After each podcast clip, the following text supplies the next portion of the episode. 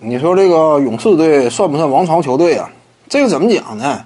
其实把勇士队归类为王朝呢，一般来说啊，有点借助谁的便宜呢？有点借助马刺队的便宜。我们清楚马刺队啊，他从来没有完成过连冠。整个邓肯呢，差不多十九年的职业生涯，这当中冠军呢都是分开来的。之前基本上隔一年一个，后来呢隔了七年，才在二零一四年完成登顶，对不对？那你说马刺队算不算王朝？马刺队这些冠军呢，拿的非常灵。九九、零三、零五、零七，对不对？怎么说呢？中间都隔了一段时间。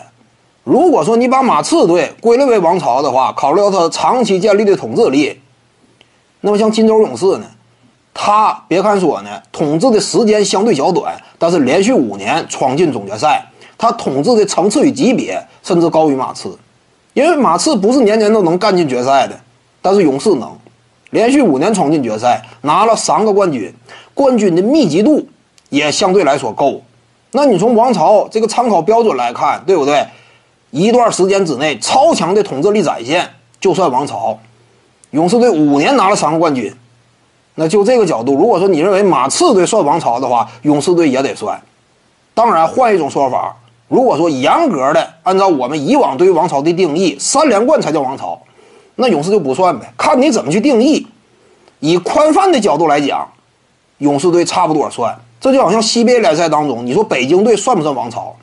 差不多也是四五年左右的时间拿了三个冠军嘛。你说它算不算？通常而言，我们认为啊，北京队在 CBA 联赛当中多少算是建立了一段王朝。